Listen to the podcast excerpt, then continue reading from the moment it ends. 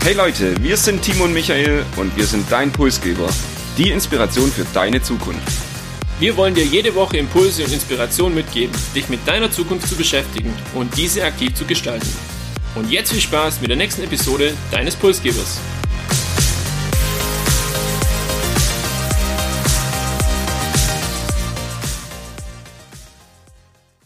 Wir begrüßen euch zu einer weiteren Episode des Pulsgebers.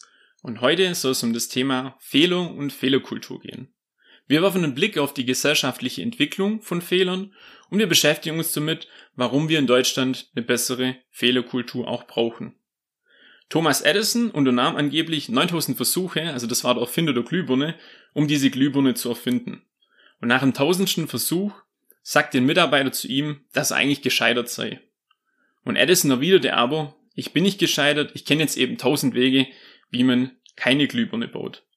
Und diese ja, Hartnäckigkeit hat sich irgendwo ausgezahlt, wenn man bedenkt, dass die Glühbirne eine der wichtigsten Erfindungen in der Menschheit war. Und wenn wir beim Thema Glühbirne sind, wir wollen uns heute nicht mit Erfindungen beschäftigen, sondern es soll ja um Fehlerkultur gehen, würde mich so interessieren, was ist denn der Unterschied zwischen der Fehlerkultur und vielleicht einem Fehlermanagement? Beide Begriffe werden oft tatsächlich als Synonym verwendet und bedeuten aber nicht das Gleiche. Also Fehlermanagement beschäftigt sich eigentlich mit der Vermeidung von Fehler. Beispielsweise in der Produktionslinie, wenn ich am Ende äh, Stichproben nehme, versuche ich Fehler zu vermeiden oder die zu entdecken. Also das ist mehr ein prozessorientiertes äh, Fehler vermeiden. Fehlerkultur dagegen beschäftigt sich mehr oder weniger mit dem Umgang mit Fehler.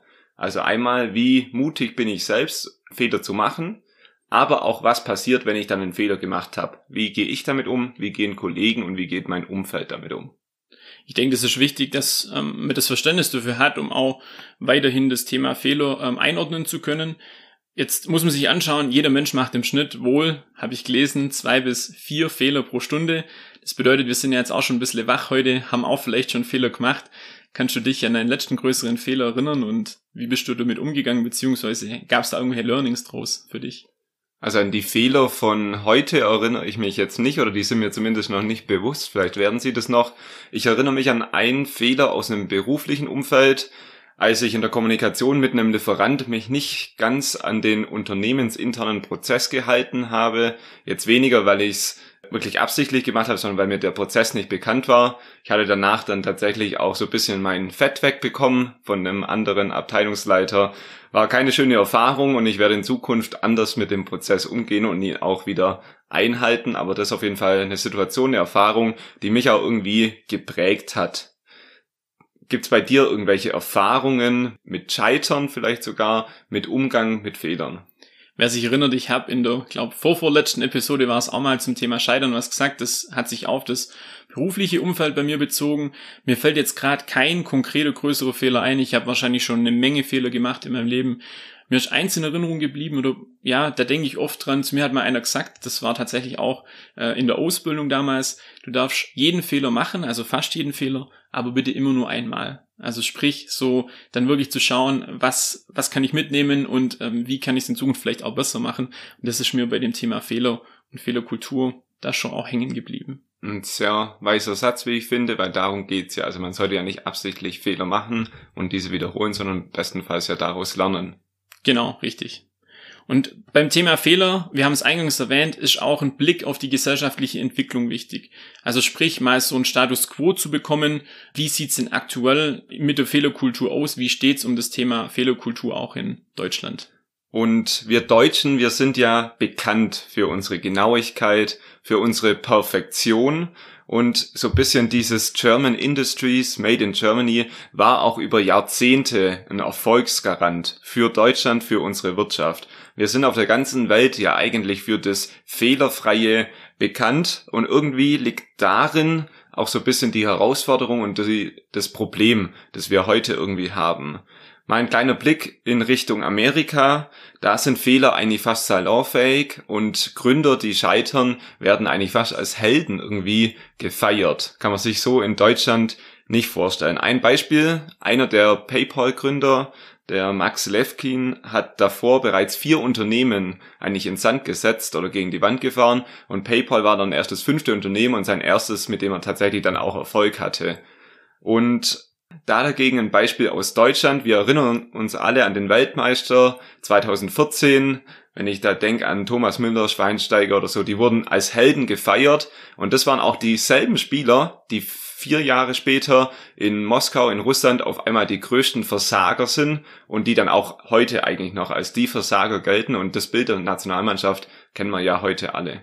Ich finde, es ist ein gutes Beispiel und vielleicht ergänzend dazu, wenn ich mir jetzt überlege, Griechenland, ich glaube, das war 2004, als die Europameister wurden, wann war ich in Griechenland im Urlaub? Vor zwei Jahren war's, äh, habe ich sogar ein Bild vom Otto Rehagel in einer kleinen Gaststätte gesehen.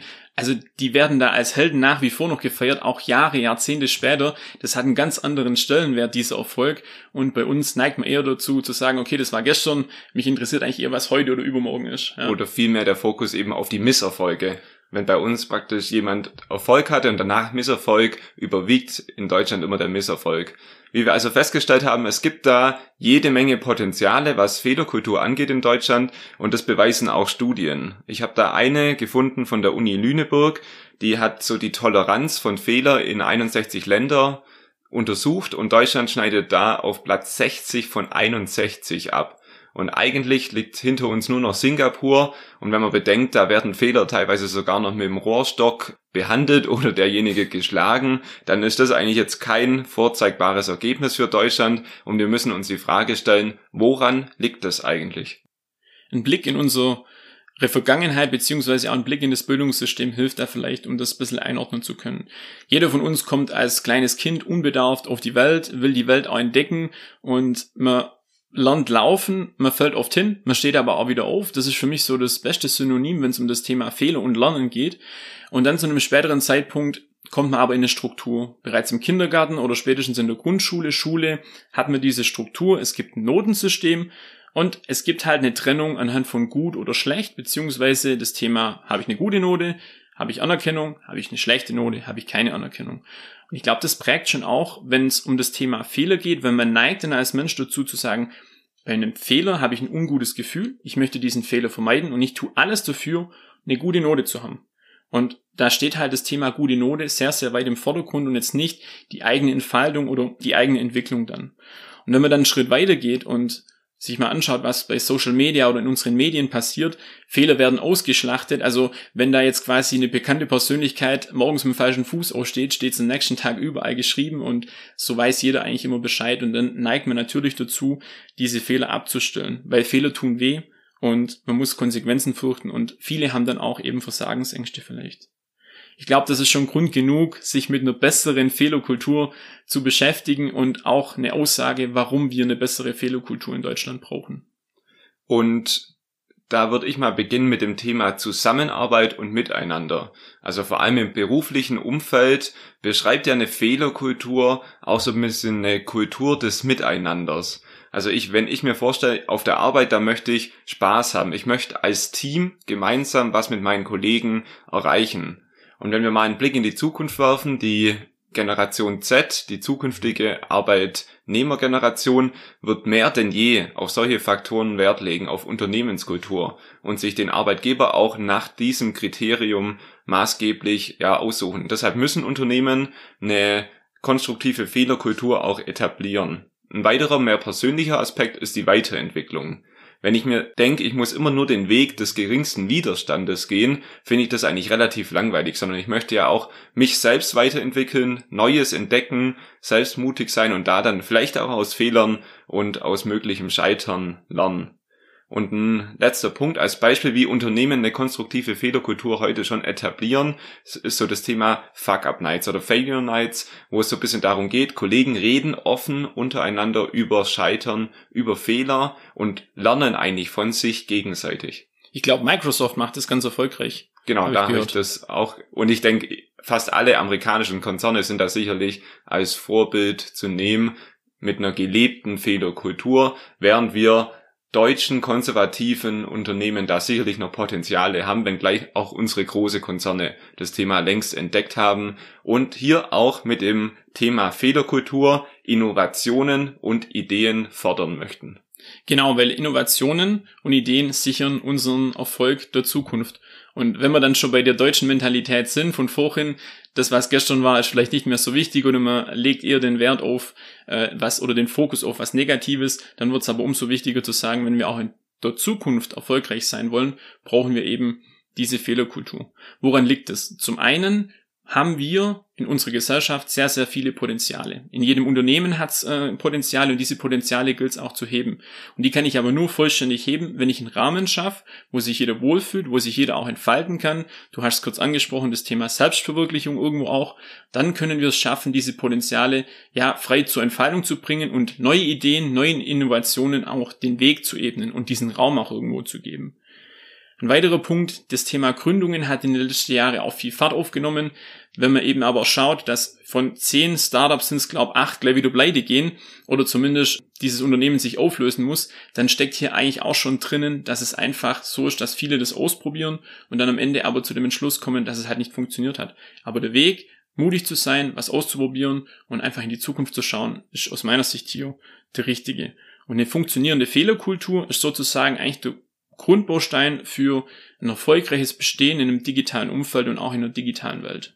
Und es geht dann wahrscheinlich nicht nur darum, aus Fehler zu lernen, Kreativität und Innovationen zu fördern, sondern wenn ich mir mal vorstelle, ich mache jetzt einen Fehler und die Kultur erlaubt es nicht, offen damit umzugehen, dann wäre ja meine Reaktion in dem Moment, ich behalte den Fehler für mich, versuche es so ein bisschen zu vertuschen, auch unter den Tisch zu kehren und meistens sind ja dann die Folgen noch viel krasser, als wenn jetzt derjenige offen zu seinem Chef oder zu seinem Kollege geht, hey, ich habe hier einen Fehler gemacht, wir müssen das korrigieren und stattdessen eher versucht, es unter den Tisch zu kehren und das dann viel später rauskommt, meistens ja mit viel schlimmeren Folgen eigentlich. Und auch hier ein positiver Aspekt, Kollegen zu ermuntern, Fehler zuzugestehen und dann eben offen darüber zu sprechen. Die Frage, die uns aber jetzt auch noch begleitet, wenn wir über Fehlerkultur sprechen, was kann jeder einzelne von uns, beziehungsweise was könnt ihr jetzt konkret machen, um so ein bisschen eure persönliche Fehlerkultur zu verbessern? Grundvoraussetzungen, denke ich mal, wie Mut, Offenheit oder Toleranz sind bekannt und müssen wir jetzt hier nicht weiter diskutieren. Ich habe zwei andere Punkte. Das eine, einfach mal machen. Das, was wir immer wieder hier auch fast predigen, seid mutig, probiert auch Neues mal aus und versucht euren alten Weg auch mal bewusst zu verlassen. Und der zweite Punkt, lernt voneinander. Redet zum einen offen und selbstverständlich mit euren Kollegen über Fehler und lernt gegenseitig von euren Erfahrungen und von euren Fehlern. Und wenn wir beim Thema einfach mal machen sind, ist es auch ganz arg wichtig, sich ein Feedback einzuholen, beziehungsweise ein Feedback geben zu lassen. Weil nur dann habe ich auch einen Lernprozess und kann mich ja weiter verbessern und es besteht einfach nicht die Gefahr oder nicht so sehr die Gefahr, dass ich in eine Sackgasse laufe, wo ich nachher selber nicht mehr rauskomme. Also als dritter Punkt hier Feedback fordern und ähm, geben und vor allem konstruktiv natürlich, also dass man sich weiterentwickeln kann. Vertrauen und Sicherheit auch ganz, ganz wichtig ich finde es sehr, sehr schön, wenn dann jemand, der auch einen neuen Weg geht oder mutig voranschreitet, was Neues ausprobiert, auch entsprechende Wertschätzung bekommt. Und eine Wertschätzung dahingehend, dass man sagt, okay, keine Bestrafung, sondern eine aktive Hilfestellung, wenn es auch nicht klappt. Dass man gemeinsam analysiert beispielsweise, woran hat es gelegen, was waren die Punkte oder dann eben auch, wenn es funktioniert, hier auch mal ein Lob rübergibt. Und für dieses Thema Fehler und Fehlerkultur ist es ganz arg wichtig, einen Rahmen zu haben. Also man muss es einordnen.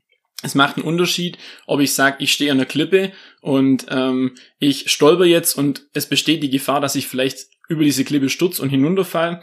Oder auf der anderen Seite, wenn ich auf einer grünen Wiese spazieren gehe und ich stürz da oder ich stolper, dann ist dieser Fehler nicht so schlimm. Und man muss sich im Vorfeld immer bewusst machen, was könnte der Fehler im schlimmsten Fall für Auswirkungen haben oder was sind die Rahmenbedingungen dazu. Weil ansonsten besteht halt eben, wie erwähnt, die Gefahr, dass ein Fehler auch mal in eine Richtung geht, wo wir eben nicht wollen. Und wie ihr hört, werden wir offen eigentlich für eine konstruktive Fehlerkultur. Das heißt aber nicht, dass Scheitern zur Religion werden muss. Das heißt nicht, dass ihr jetzt rausgeht und so viele Fehler machen solltet wie möglich. Denn wie du eingangs erwähnt hast, es ist ganz wichtig, man darf Fehler machen, aber man sollte vermeiden, denselben Fehler dann wieder zu machen und zumindest daraus lernen. Und auf der anderen Seite eine Fehlerkultur in einem Unternehmen oder in einem Umfeld kann nie von oben eigentlich bestimmt werden, sondern es geht um eine Kultur, auch ein bisschen um Mindset. Das ist immer ein, immer ein Thema, das sich dann auch entwickeln muss über die Zeit hinweg. Genau, das war ein sehr, sehr schöner Abschluss, eine coole Zusammenfassung zum Thema Fehler. Mir bleibt noch der Ausblick für die nächste Woche. Unter der Woche lösen wir unser Gewinnspiel aus Episode 12, wie versprochen, auf. Und ähm, ihr findet jetzt auch diesen Beitrag zum Thema Bildung bei uns auf dem LinkedIn-Profil. Wir freuen uns auf die nächste Episode, haben uns da zum Thema China von unserer Hörerin Hanna inspirieren lassen. Vielen Dank dafür. Und euch wünschen wir ja eine inspirierende, eine mutige und vielleicht hoffentlich möglichst fehlerfreie Woche. Bis bald.